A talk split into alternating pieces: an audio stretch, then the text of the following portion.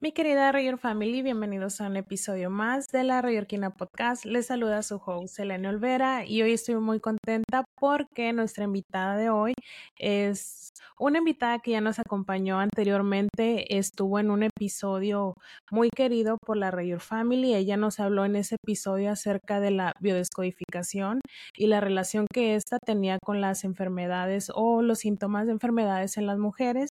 Y pues bueno, eh, eh, en, eso fue el año pasado, si no me equivoco, y entre ese año y este han pasado muchas cosas en su vida profesional y pues aquí está otra vez para que nos siga eh, compartiendo acerca de este tema que es pareciera que es muy actual, pero igual ya lleva unos añitos ahí haciendo presencia en nuestra vida cotidiana, cosas que nos están pasando diariamente. Y pues nuestra invitada, Geraldine bon Bonifar, eh, tiene un máster en educación, es psicóloga especializada en biodescodificación.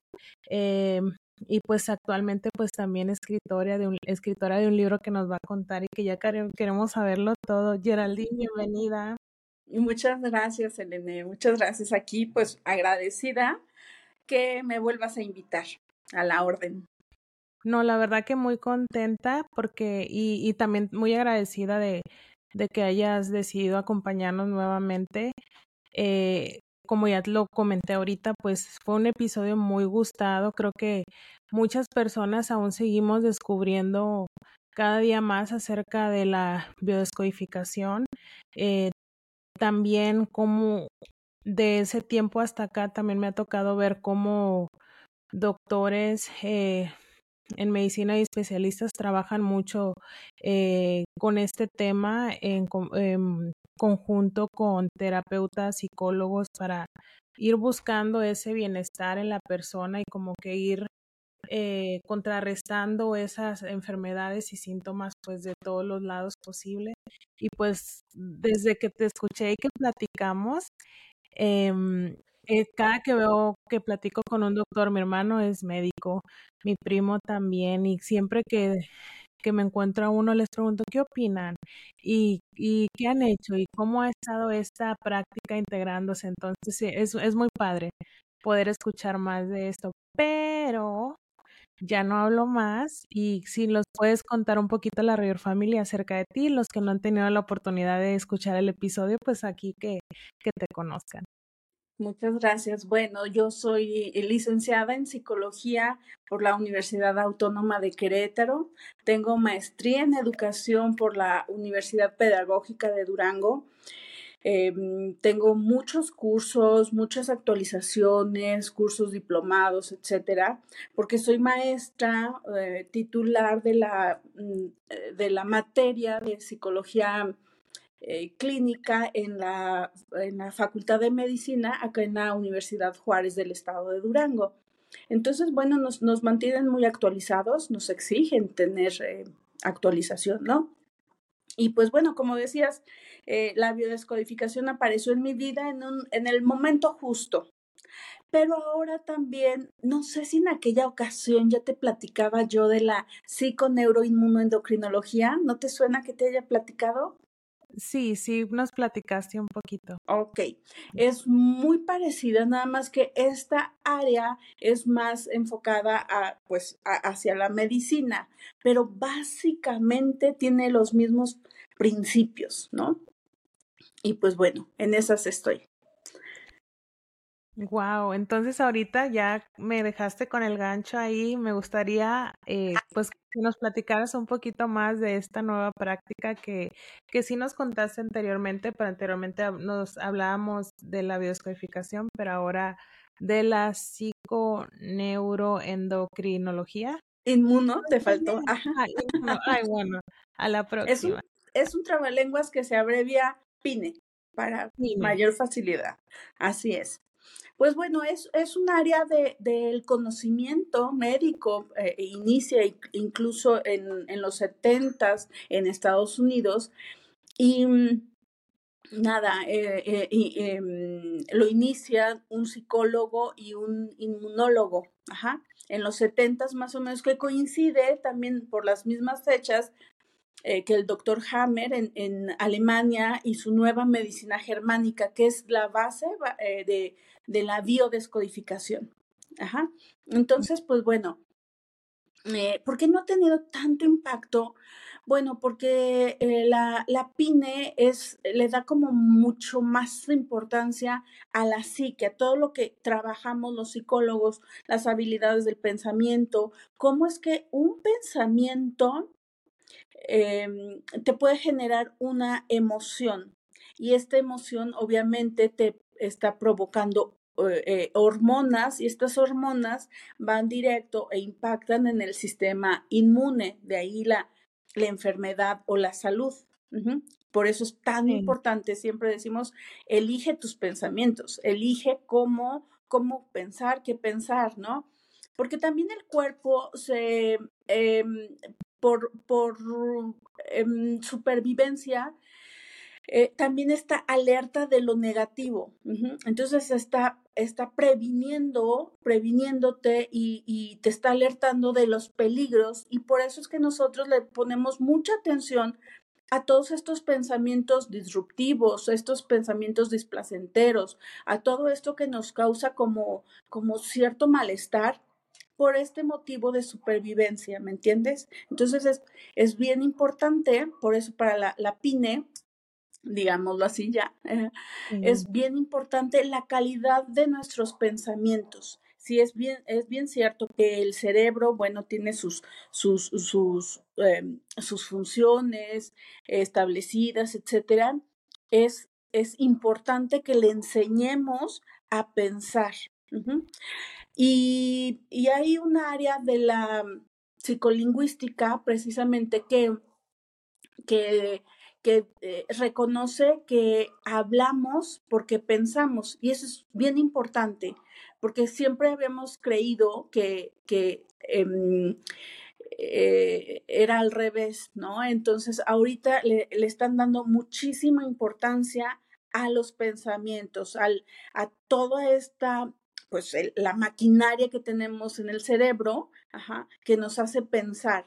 Si nosotros pensamos, entonces podemos discutir, podemos hablar, podemos debatir, podemos hacer nuestra realidad a través de los pensamientos que después podemos hablar.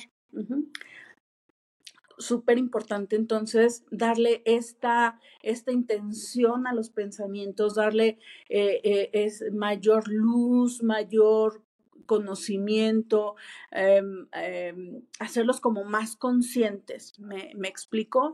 Eh, por ejemplo, los niños ferales o los niños salvajes que, son, eh, eh, los, se los llevan los animales o, gente que, que, los abandona en el monte y son, son criados por, por los animales. Entonces, estos niños al ser bebecitos y al, no tener contacto um, social, no desarrollan la parte de Wernicke ni de Broca, de las partes del cerebro que nos permiten la comunicación. Entonces, como no la desarrollan, jamás se, vuelven a tener esta, estas habilidades de la comunicación. Y entonces, pues, se comportan, por lo tanto, como animalitos salvajes, ¿no? Y, esto del Rómulo y Remo, ¿no? Esta, este, este, eh, eh, la historia que nos cuentan que fueron los, que uno de ellos fue el fundador de, Roma, pues no, o sea, con, con, esta teoría se echa abajo porque em, se sabe hoy que, que, un niño abandonado, un niño em, salvaje, jamás va a poder tener estas habilidades de la comunicación. Wow. ¿Cómo ves? Sí, se me hace súper interesante. Alguna vez escuché, no recuerdo exactamente el ejemplo, pero hablaban de, por ejemplo, y más en las mujeres, que a veces cuando tenemos, cometemos un error en el trabajo o en la escuela o lo que sea, eh, replicamos en nuestra mente una y otra vez lo que nos pasó. Entonces empezamos a pensar en ese error que cometimos, lo estamos replicando, nuestro cuerpo se vuelve exhausto por estar pensando una y otra vez en eso que nos pasó. Entonces, y también a veces que pues todo, todas las personas tenemos incertidumbre del futuro y decimos, es que, ¡y si me pasa esto? Y lo vuelves a pensar, y si me pasa esto, y otra vez tu cuerpo, le estás dando esa, esa señal a, tu cerebro, y si me pasa esto, y ya lo, lo vuelves lo replicas tantas veces, eh, replicas tantas veces en tu mente un acontecimiento que no ha sucedido y que probablemente no va a suceder, pero ya tu cuerpo lo está recibiendo físicamente hasta es exhausto porque es la señal que nosotros le estamos dando al cerebro. Entonces cuando la escuché dije, wow, voy a detener a veces esos pensamientos que tendemos a tener negativos hacia lo que desconocemos que va a pasar en el futuro, porque digo, ya de por sí estoy exhausta con lo que me pasa en la vida real como para estar creándome pensamientos que tal vez nunca van a ocurrir.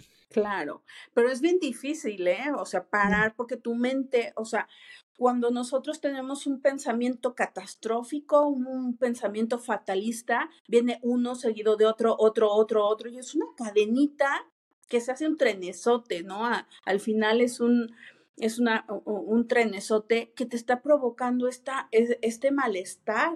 Y luego al ratito empiezas con colitis, gastritis y, y, y, cosas así, ¿no? ¿Qué hacer en este caso? Ahí te va un tip, ¿sale? Sí. ¿Qué hacer? Cuando empieces a detectar que estás teniendo un, un pensamiento fatalista, haces un alto, dices, chin, esto esto es solo un pensamiento. Te lo puedes imaginar que, que, lo subes a una, una nube, por ejemplo, ese pensamiento lo subes a una nube, una nube gris de preferencia, y pasa. Ajá. El chiste no es, no es eh, engancharte a, ese pensamiento, es dejarlo pasar.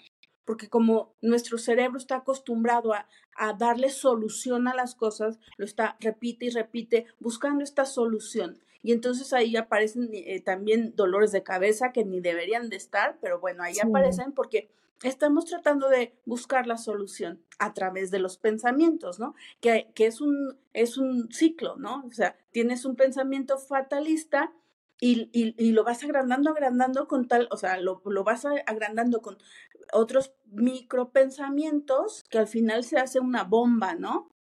Sí. ¿Y qué crees que, o sea, ¿por qué crees que tendemos a tener ese tipo de pensamientos?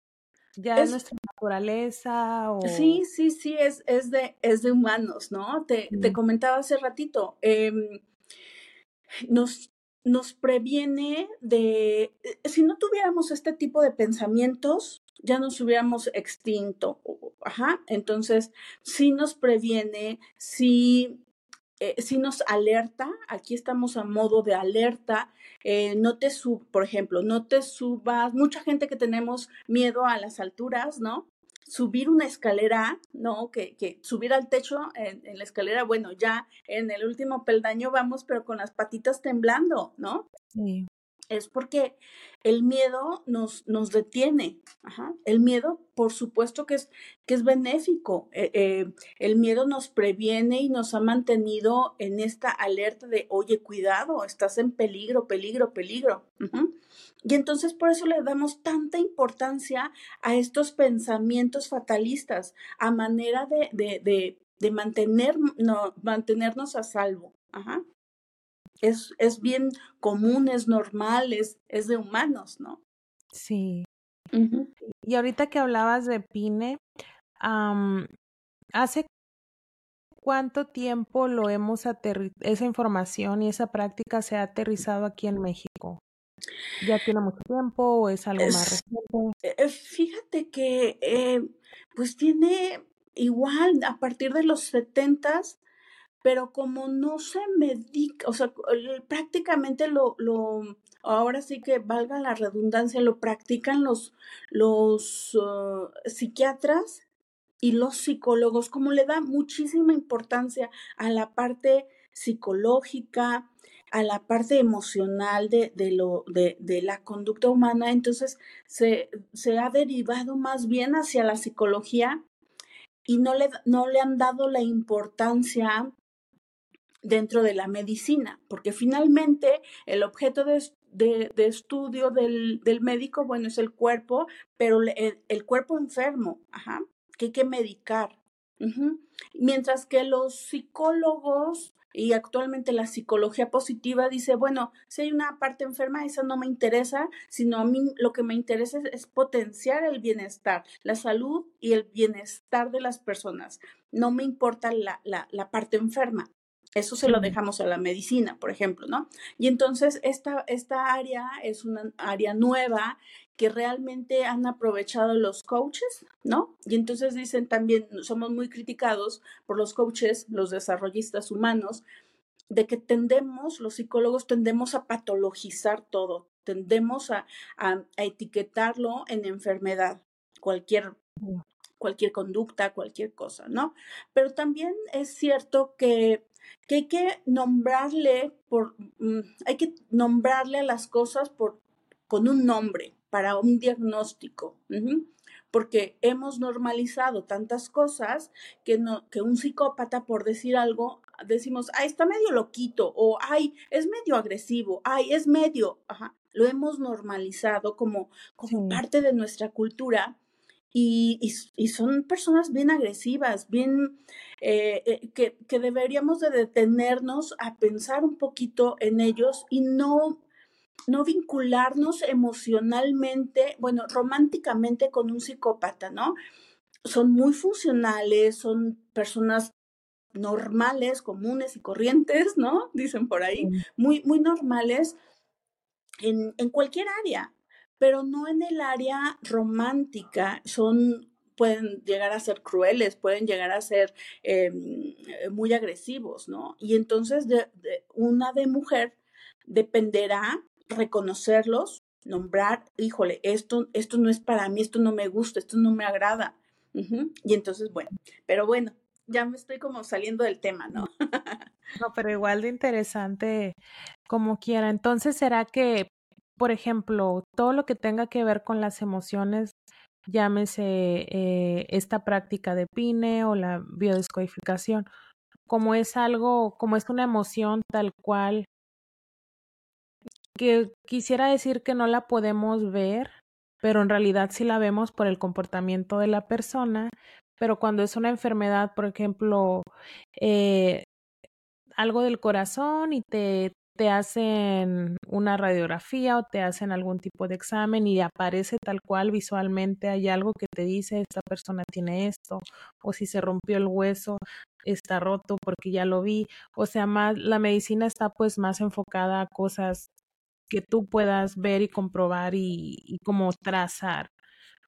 Y estas otras prácticas como son realmente basado en las emociones a lo mejor siento que a veces es por ahí también que a veces eh, llevan un camino más despacio a introducirse en el área médica por estas razones. Y fíjate que has, perdón, has tocado un punto bien importante.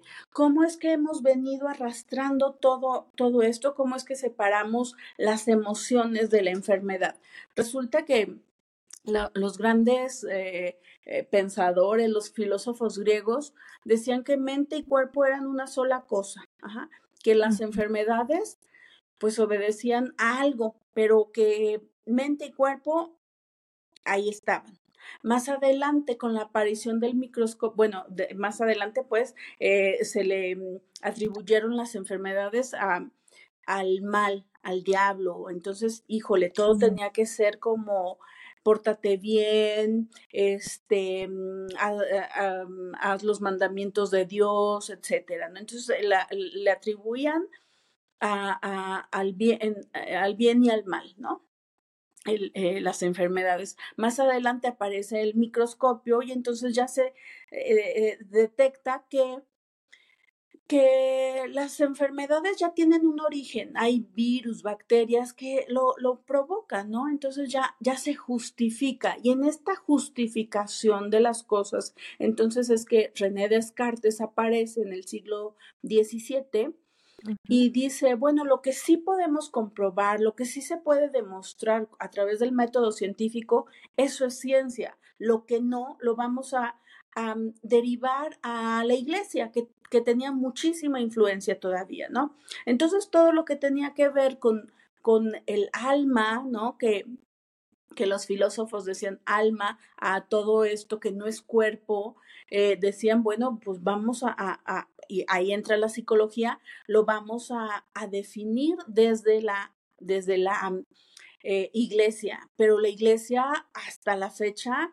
cree que hay enfermedades eh, producto del, de la hechicería, producto del, del, del, mal, ¿no? Y entonces, pues bueno, es ahí donde se ha roto desde el siglo XVII que hemos venido separando la, la, mm, la enfermedad eh, producida desde la mente, ¿no? Y entonces, bueno, ¿qué pasa? Más adelante aparecen los primeros intentos de la psicología, pues como, como científica, aparece a finales de 1800 con Wooden, tenía su primer laboratorio, entonces empieza a hacer sus primeros, sus, sus primeras intervenciones, pero el gran logro lo, lo alcanzamos con Freud. En 1900 aparece el, el, libro de los sueños, la interpretación de los sueños, ¿no? Y entonces se, se catapulta el psicoanálisis y entonces empiezan, empieza eh, eh, la investigación de, la psicología, pero seguimos separando todavía, hasta esas fechas, seguimos separando eh, la mente del cuerpo. Es hasta 1900 70 más o menos que eh, eh, integra eh, tanto la, la, PINE, que aparece en un primer momento como psiconeuroinmunología. Eh, esto en los 70, te digo, en Estados Unidos, y en, y en Alemania en el 1976 ocurre lo que ya habíamos comentado con el doctor eh, Hammer, que le, eh, le matan al hijo, él desarrolló cáncer de testículos y su esposa en un inicio cáncer de mama. Entonces es a raíz de, pues, relativamente bien, bien, bien reciente, 1970, estamos hablando de mm poco más de 40 años, ¿no? Entonces, eh, eh, romper con siglos y siglos y siglos, desde el 17 hasta el día de hoy, romper con esa tradición, pues no es nada fácil, obviamente. Se le ha dado demasiada importancia a la medicina y claro que lo es, claro que sí, pero eh, la medicina no ha podido integrar del todo eh, eh, eh, los aspectos emocionales, porque tampoco incluso hay muchos psicólogos que no están actualizados en neurociencias. Es una obligación, yo creo, ahorita meterles esta, estos aspectos. Y incluso en ya en todas las currículas de, de las carreras de psicología, al menos incluyen una que se llama psiconeuroinmunoendocrinología. Ya vamos de Gandhi, ¿no? Sí y entonces a los médicos también les meten su clase, una al menos, de psicología. Pues bueno, ya, ya con eso estamos como empezando a, a engranar un poquito eh, aspectos mm, eh, psicoemocionales en la enfermedad. ¿Y cómo estás tú aplicando en este momento en cuestión laboral o, eh, o en otras cuestiones PINE? Pues mira, una vez que conoces la técnica, bueno, la teoría, dices, ya no me regreso a lo que conocí en la universidad, ya no me regreso a mis antepasados. Ahora esto es lo nuevo, esto es lo que realmente está funcionando actualmente, lo que puedes ver, lo que puedes observar. Te comento rápido. Ayer atendí una, una mujer que desde el 25 de julio traía un dolor espantoso en una pierna, algo así como ciática más o menos, pero tan intenso que no podía estar ni acostada, ni, ni parada, ni sentada. Ajá. Más o menos se le mitigaba el dolor acostada. Si daba un pasito, bueno, era un dolor horrible. Eh, tenía que usar bastón, tenía que usar eh, este, rodilleras, espinilleras. Y entonces un doctor le dijo, ¿sabe qué? Este, esto es emocional, vaya con Geraldine, ¿no? Eh, sí nos llevó dos sesiones, En la primera sesión se le desaparece un 90% el dolor y al día siguiente fuimos por ese 10%. Increíblemente desapareció el dolor que ya traía de, de muchos días, ¿no? Reconoce ella la emoción, reconoce la situación y se hacen ejercicios bien específicos y se va el dolor, ya no necesita, porque el dolor, la enfermedad, el síntoma, no es, no es un, ¿cómo decirlo? No es dañino, sino es, nos está mostrando a un mensaje emocional que no, no hemos podido gestionar. Sí. Entonces, no es que esté mal, no es que sea dañino la enfermedad, trae un mensaje nada más. Eso me hizo pensar que yo llevo como años y años desde el 2017 con un dolor en el cuello y ya estoy diciendo que ya estoy pensando que no he podido gestionar qué está pasando.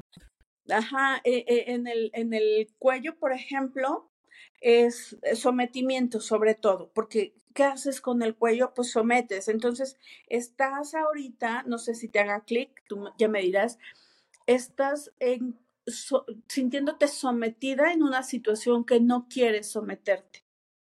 ¿No te suena? Lo pensaré, tal vez sí. Ajá, puede ser, puede ser.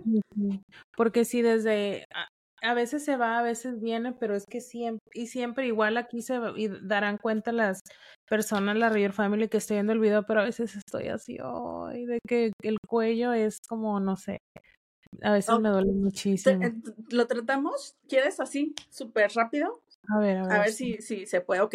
Cierras los ojos y, y hay una emoción. Identifica más bien eh, algún tipo de sometimiento que estás haciendo.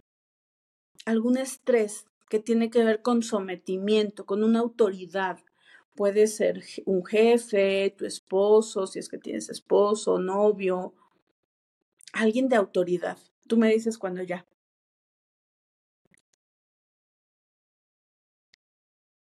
Ya. Ajá. ¿Sí lo encontraste? Sí. Ok. Identifica una emoción.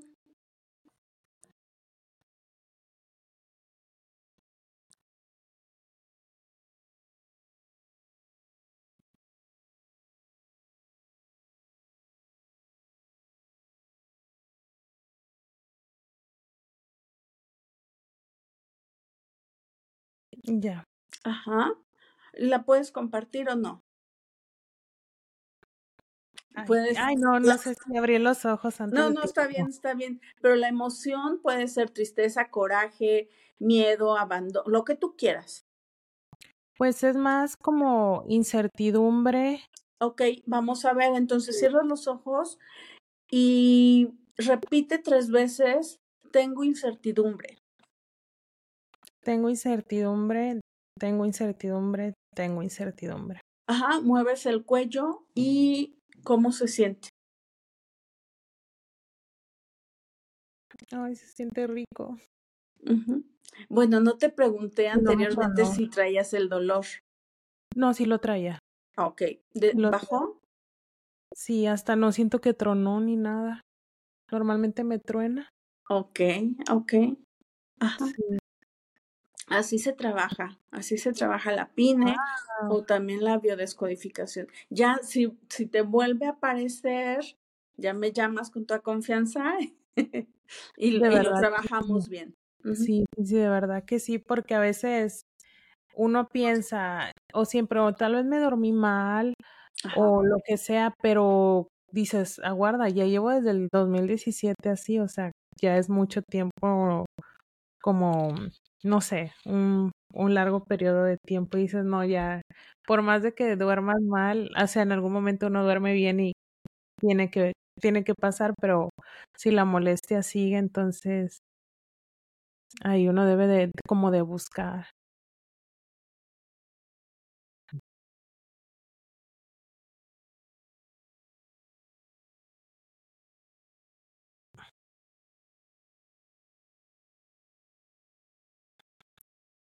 음.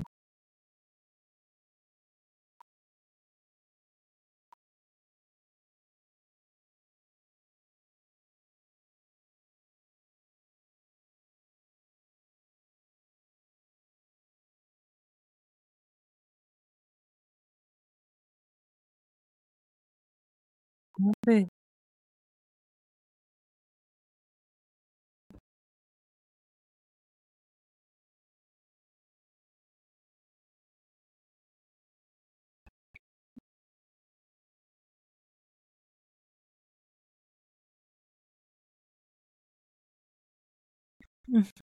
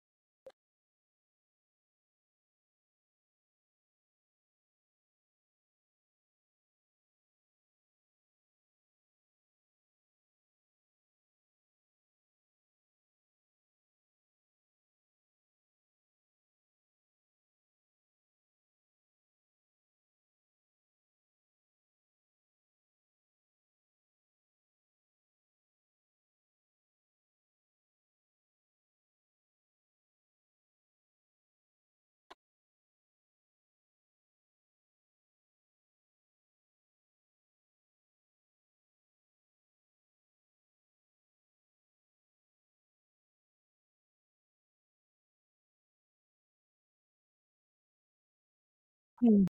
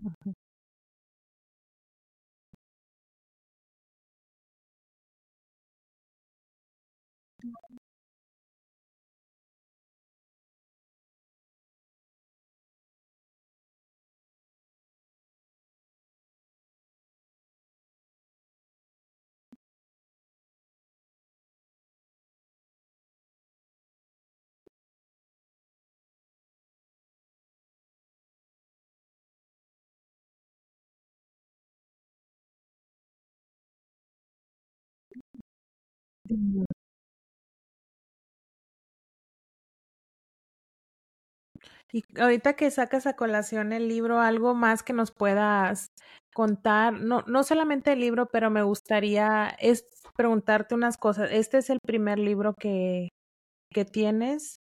¿O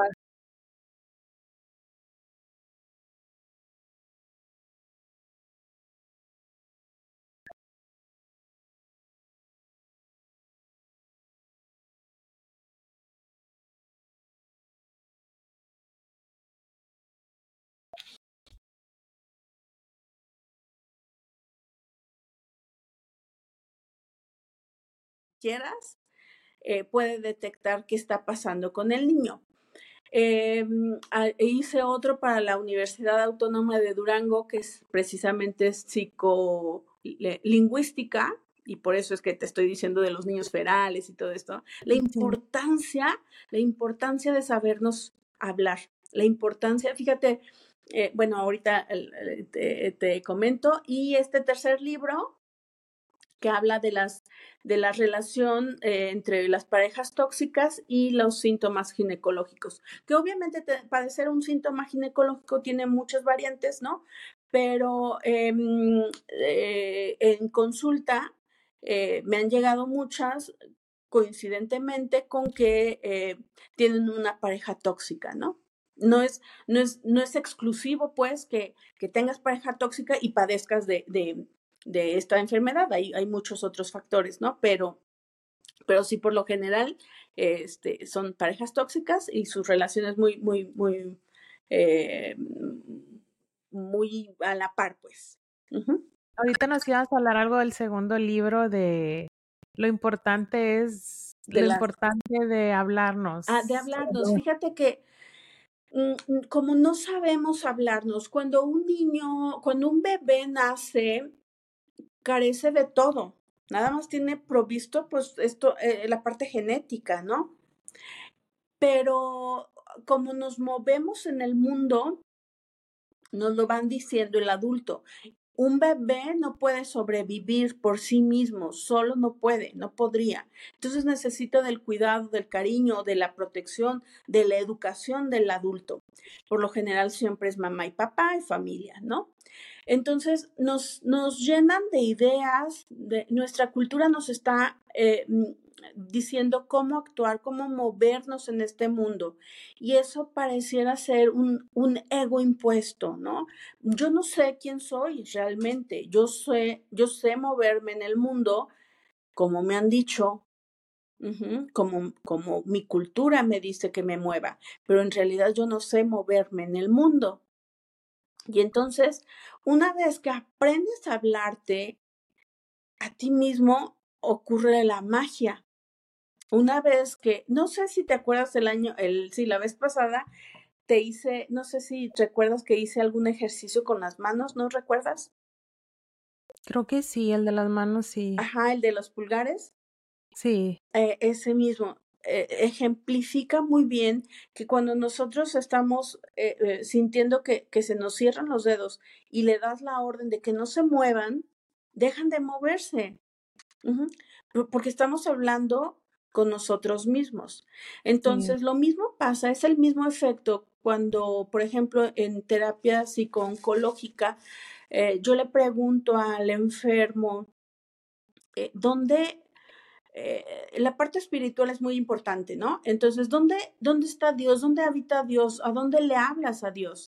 ¿Al Dios del cielo o al Dios que habita en tu corazón? Cuando te dicen el, al Dios del cielo, es un albur su, su salud. Ajá. Pero cuando sienten a Dios en su corazón, en su cuerpo, ahí está la, la magia. Sí. Ahorita también me hiciste pensar eso de que de, de eso, o sea, de hacerme esa pregunta y a, quién es, a quién le hablo y cómo la respondo yo misma. Se me hace muy, muy interesante. Acerca de, de tu nuevo libro, Geraldine, eh, ¿tú ya lo tenías planeado? ¿Cómo es el proceso de, en este caso, cómo fue tu proceso al escribir este libro?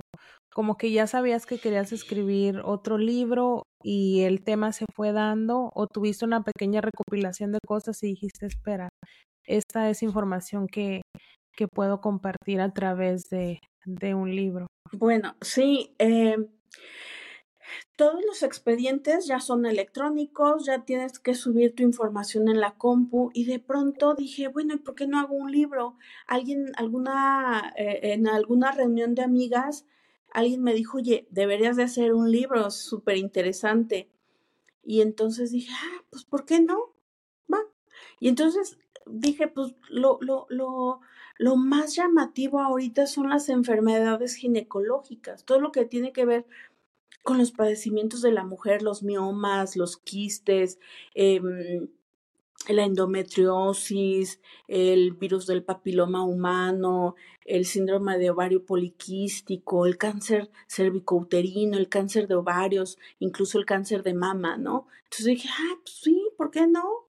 ¿Por qué no? Y de estos temas hablo. Precisamente de pongo, pongo obviamente eh, casos que yo atiendo, que he atendido, obviamente con la secrecía que nos exigen, le cambio de, de, de, mm, de nombre, cambio el escenario, pero básicamente la, la, las mujeres se van a identificar si tú tienes, por ejemplo, fíjate, escribí un, un, caso que atendí de cáncer de, de ovarios y si no si recuerdas, eh, Edith González murió de cáncer de ovarios. Sí. ¿Sí te acuerdas? Bueno, resulta que mi paciente coincidía en muchos, en, en, mucho con Edith González, también era como actriz de, de, eh, de, la ciudad, eh, padecía, había tenido una hija donde el papá no la reconoce y entonces su, su embarazo fue muy, muy, muy complicado em, y se trata de embarazar una segunda vez con trae, nupcias con otro hombre y se trata de embarazar y no se puede embarazar, no se puede, no se puede, no se puede, porque trae este, este recuerdo que, que embarazarse es muy peligroso, es muy, porque se dio muy, muy em, mal a la hora de dar a luz. Entonces, el cuerpo resuelve haciendo ese tapón, porque finalmente es hacer masa. Eh, no, no, no, mm, e, es como primeramente hay un hueco, ajá, se ulcera, la, la parte afectada se ulcera y entonces el, el, el, cáncer es hacer más masa para tapar ese hueco, así grosso modo. Entonces, ese hueco lo había dejado la, pues la hija. Ese hueco eh, de dolor, ese hueco, porque somos bien, bien metafóricos a la hora de que nuestro cerebro lo interpreta de una manera, es, empleamos muchas metáforas, es, es como muy romántico el cerebro, ¿no? Entonces, Em, lo interpreta de otra manera muchas veces y es por eso que se aparecen las enfermedades, no, no como cosa maligna, sino es una manera de que el cerebro nos está ayudando a resolver las situaciones que no podemos resolver, ¿no? Y, por ejemplo, en, en el libro son son las historias que tú llevas. Alguna de las historias igual no tiene que ser del libro, igual también eso lo dejamos para leerlo y, disfrutar el libro. Pero alguna otra historia de, alguna paciente, o tal vez no tuya, pero que tú hayas tenido cercanía, que tenga que ver con, con este proceso de PINE. Eh, pues ya tengo mucho, tengo desde el 2018 más o menos eh, adentrándome en estas áreas de las neurociencias. Eh, cualquier síntoma inmediatamente yo lo asocio luego, luego a lo emocional. Inmediatamente, pues es mi formación, ¿no? Entonces, bueno, tampoco no le digo, no, no agredo a la persona diciéndole, ah, es que tú esto, esto, no, pues no, eso es súper agresivo. Pero si la persona accede, oye, te puedo dar este comentario, oye, ¿cómo andas? Mm, por ejemplo, las lumbares, eh, cuando uno está, eh, padece de, de lumbares o, de la zona de la cadera, de las ingles, tiene que ver con, con temas de la sexualidad, ¿me entiendes? Mm, traía, eh, acabo de atender una, a una mujer con un dolor terrible en las lumbares y le pregunto, oye, ¿qué, cómo, anda en, ¿cómo andas en tu sexualidad? Y se suelta a reír, dice, pues del nabo, ¿no? O sea, mm, ¿y cómo es del nabo? Le pregunto, no, pues fatal, o sea, no tengo ya intimidad con mi marido, cero intimidad, ¿no? Y entonces, es esto que, que como no sabemos gestionar, ¿qué esperas para solucionarlo? Bueno, pues platicar con el marido, llegar a acuerdos, llegar cosas así, ¿no? Entonces hay un ejercicio súper bonito también que siempre pongo a las parejas, por ejemplo, que se imaginen, eh, eh, parejas en conflicto. Imagínate, incluso también es cerrando los ojos para que tengas mayor contacto contigo misma. Imagínate a tu marido, tu pareja frente a ti, ¿cómo, cómo reacciona tu cuerpo? Eh, y luego lo, lo, ubicas a la derecha y luego a la izquierda y luego detrás y se siente súper diferente. Incluso muchas mujeres dicen que atrás, atrás hay una reacción genital, ¿no? Entonces dice, ay, se siente rico, se siente que me está protegiendo y que, pues, una, una sensación de, de, de bienestar sexual, ¿no? Hay una reacción erótica. Entonces, depende de, de, esas reacciones, es como se va a trabajar exactamente con Pine. Entonces, como, como ahí está interpretando tu, tu cerebro, es por ahí donde nos vamos a, a, mover en esta interpretación de cosas. Es bien bonito. Y más o menos como dependiendo de, del síntoma, ¿es lo que duran las sesiones o cómo, cómo se trabaja? Fíjate que es, eh, eh, eh, al menos yo lo trabajo, le dejo al paciente la libertad de, de él programar sus, sus, sus sesiones. Ajá. Hoy tuviste una, tú puedes decidir si mañana la siguiente y a la otra semana otra o esperar hasta la siguiente semana. Eso también depende cómo, cómo reaccione tu cuerpo y cómo ande tu bolsillo.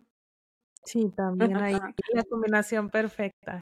Así es, así es. Y por ejemplo, a ti te ha tocado un caso personal, pero que tú hayas pasado, igual tampoco nos tienes que comentar el caso, pero que alguna vez digas, no, me amanecí y me sentí, me dolía mucho la cabeza y luego ahí traté yo de, de ver, hacer como una introspección o fui con una colega o, así. Algo que te haya pasado, que hayas tenido alguna experiencia. Sí, sí. Recientemente, igual, vamos a las parejas, ¿no? Que ese es un temazo también. Estaba yo en esta discusión con, con mi pareja, eh, discusión leve, ¿no? Pero de repente sentí que, que lo tenía que soltar, que, lo, que más bien él me soltaba, ¿no? Entonces, cuando estás como enamorada, enamorado, estás así románticamente agarrado de la mano y todo. Y en eso dije, lo tengo que soltar. Inmediatamente me empezaron a hormiguear las manos. Dije, no, ni mangos, lo vuelvo a agarrar. y, y es, esta, es, es esto, ser conscientes de lo que nos pasa en el momento. E, inmediatamente yo dije, momento, alto. O sea, ¿cómo es posible que, que, que por esta emoción que estás sintiendo por este hombre te estás luego, luego adoleciendo de las manos, ¿no? Sí. Y entonces por eso también aparecen las artritis, artrosis en las manos, porque es una manera también de, de no permitirme tocar. A lo mejor en una ocasión pudiera ser que quieres golpear, cachetear a la pareja y pues como no está permitido socialmente, no, no, no se nos permite, eso es agresión, bueno, entonces me autocastigo y me empiezo a, a engarruñar de las manos, ¿no? Entonces es un trabajo bien, bien bonito. Cuando lo descubres dices, sí, claro, es por ahí. Y, por ejemplo, ahorita nos dabas varios ejemplos de mujeres, incluso uno, uno personal, pero ¿has tenido sesiones o, terapias eh, donde has trabajado alguna emoción con, con los hombres? ¿Es común o no tan común? Fíjate que no es tan común. Los hombres no son tan emocionales. El cerebro masculino es más del trabajo, es más, y luego sobre todo que, que han aprendido a que usted no llore, usted no sienta nada, usted es macho, este, los niños no lloran, entonces los, los hombres eh, esta parte han hecho como muchas resistencias, han hecho como eh, lo que sí padecen ellos es el área del corazón, porque el corazón significa mi territorio y mi territorio es lo que me da pertenencia, mi casa, mi carro, mi esposa, mi familia, mi perro, mi, lo que es mío, mi trabajo, lo que siento que es mío. Mientras que las mujeres casi, casi no padecemos del, del corazón. Es muchísimo más elevado problemas cardíacos en hombres que en mujeres. Obviamente sí las hay, pero son muchísimo más elevados en, en hombres.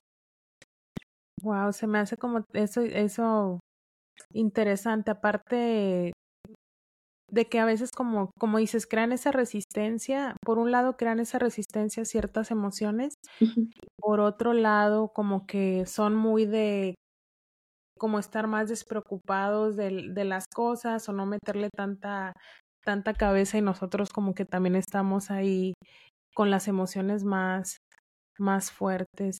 Entonces, en mm, algún caso de alguien más en cuestión de hombre que, que hayas escuchado y que te haya llamado la atención, eh, es que son muchos, son muchos. Entonces, híjole, ahorita no traigo. Otro.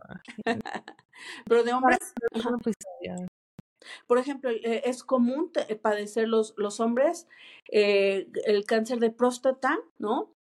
Es el número uno de cáncer en hombres, pero esto se da eh, una vez que el, em, el hombre se jubila, el hombre se vuelve mayor, entonces tiene que ver con esta parte de su virilidad, de su parte de la producción y reproducción, en que ya no me siento tan hombre, ya no voy a poderle cumplir tampoco a mi mujer, ya, ya, ya estoy valiendo como menos, porque es súper difícil que un jovencito, un, un, chavo, padezca de la próstata.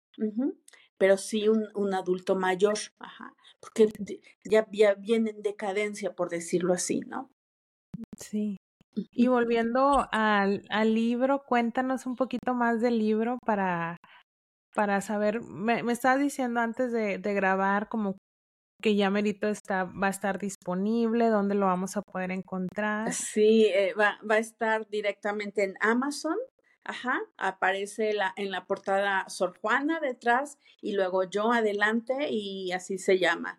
Eh, hombres necios que enfermáis a la mujer y en subtítulo eh, las parejas tóxicas y su relación con las mm, eh, enfermedades ginecológicas. Espero que les guste un montón. Son experiencias, son casos que yo he tratado con muy buena eh, salida, muy buena respuesta. Todos han, han, sido casos exitosos y pues bueno, espero que les guste mucho y que les sirva, que, que abran un poquito la mente y que entonces empecemos a, a reconocer nuestras emociones como las hacedoras de la salud o la enfermedad. Sí. Eh, en estas semanas he estado como también como meditando y pensando en, en, esa cuestión y también con amigas que tengo de que me siento de esta manera, pero tengo que, no sé por qué, y tengo que echarme un clavado a de dónde viene ese sentimiento, o sea, por qué me siento así. A lo mejor no al punto de una enfermedad, pero sí al punto de una eh, emoción fuerte pero que puede que si no se trabaja en ese momento, puede irse acumulando y acumulando y llegar a poder ser eh, algún síntoma o que se pueda como, sí, manifestar en nuestro cuerpo a través de, de algún síntoma. Entonces, como que últimamente, igual no sé si, si te ha tocado, pero me eh, yo he visto que nos estamos preocupando más de, me siento de esta manera, no sé por qué, pero que voy a buscar, voy a echarme ese viaje para saber la razón de, de esta emoción y eso también me, me da gusto porque como que estamos siendo más conscientes, entre más pasa el tiempo, más consciente del poder de las emociones en nuestro cuerpo y también me gusta mucho platicar con contigo y, y con personas que también tienen eh, el mismo entusiasmo que tú tienes a través de,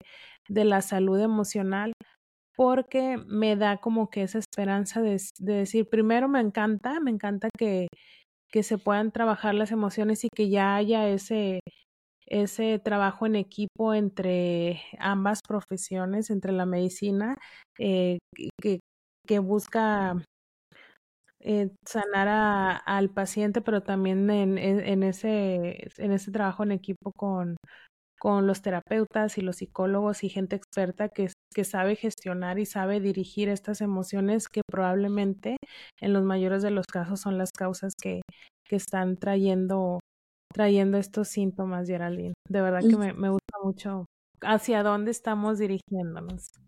Así es, sí, no, pues a mí me encanta, ¿qué te, qué te puedo decir? Pues muchas gracias, Geraldine. Antes de despedirnos, si nos puedes compartir tus redes sociales, eh, eh, más información para que te puedan contactar.